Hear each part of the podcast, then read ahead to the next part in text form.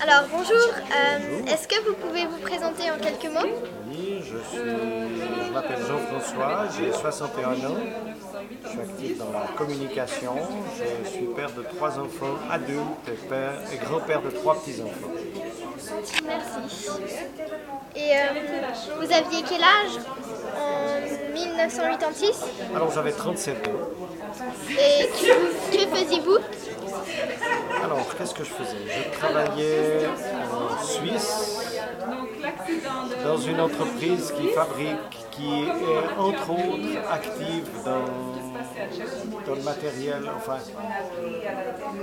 dans- qui fabriquait des turbo-alternateurs aussi pour des centrales nucléaires.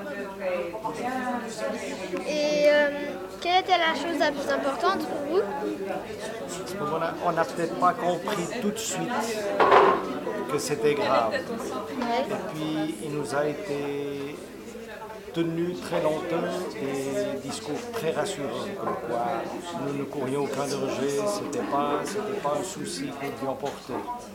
Et puis quand même, au fil des jours, on s'est rendu compte qu'il était peut-être plus prudent de ne pas consommer ceci, de ne pas consommer cela. Mais c'est vrai que le discours officiel était très rassurant et qu'il y avait peu enfin, qu'on ne laissait pas trop paraître euh, la gravité de la situation. Et euh, vous avez appris comment euh, ce qui se passait Alors, par, par la presse écrite, parlée et télévisée, oui. Pas, pas, pas par les trois. Je ne me rappelle pas quel était le premier. ah, ouais. On regardait ça avec beaucoup d'intérêt, tant dans les journaux qu'on écoutait à la radio, puis qu'on pouvait, qu'on pouvait voir à la télévision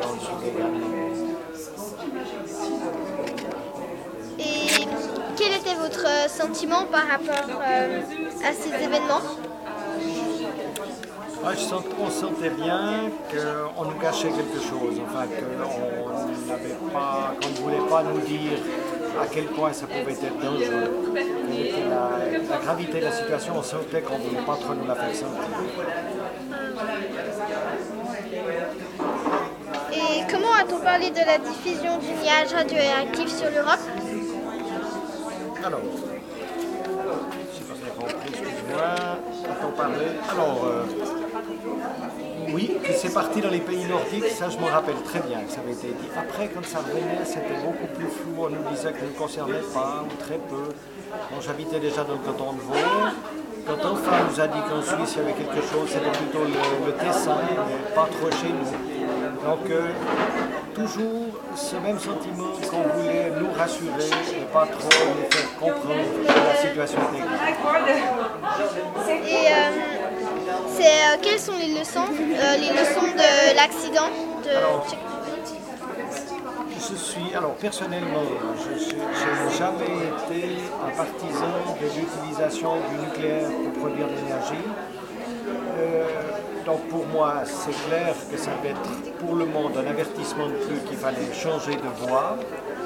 Mais c'est clair que le discours officiel est tout autre et Suisse, on vient de le voir, malgré les fissures de la station de Mühlberg, on prolonge son, autorisation de fonctionnement, alors que normalement, elle devrait bientôt être en âge d'être démantelée. Donc je pense que le- les autorités et les promoteurs du nucléaire n'ont surtout pas voulu comprendre le message. Et dans quelle mesure cet événement a changé quelque chose pour vous Alors j'essaye, puisque la meilleure façon de ne pas promouvoir le nucléaire, c'est de ne pas trop dépenser d'énergie, j'essaye d'être euh, le plus logique possible, de ne pas utiliser de la lumière dans les endroits où je ne trouve pas, d'utiliser les transports publics, enfin d'essayer d'ess- de vivre un tout petit peu de manière écologique. On ne vit pas de manière écologique parfaitement, d'être le moins euh, énergie- énergivore possible. Et dernière question, euh, que pensez-vous de l'énergie nucléaire aujourd'hui? Euh, me semble pas beaucoup plus sûre qu'il y a quelques années, malgré tout ce qu'on nous raconte. Le- L'exemple de Mühlberg que j'ai cité il y a quelques instants euh, confirme qu'on n'a pas pris le chemin d'une plus grande sagesse et d'une plus grande prudence face au danger du nucléaire. Aucun aucune solution durable n'a été trouvée pour les déchets et malgré tout, on continue de produire en utilisant des centrales nucléaires. Euh, c'est la marche, la fuite en avant, c'est pas très responsable. C'est même particulièrement irresponsable, pas seulement en Suisse, mais un peu partout. Bon, bah, merci et au revoir. Bonne journée, merci.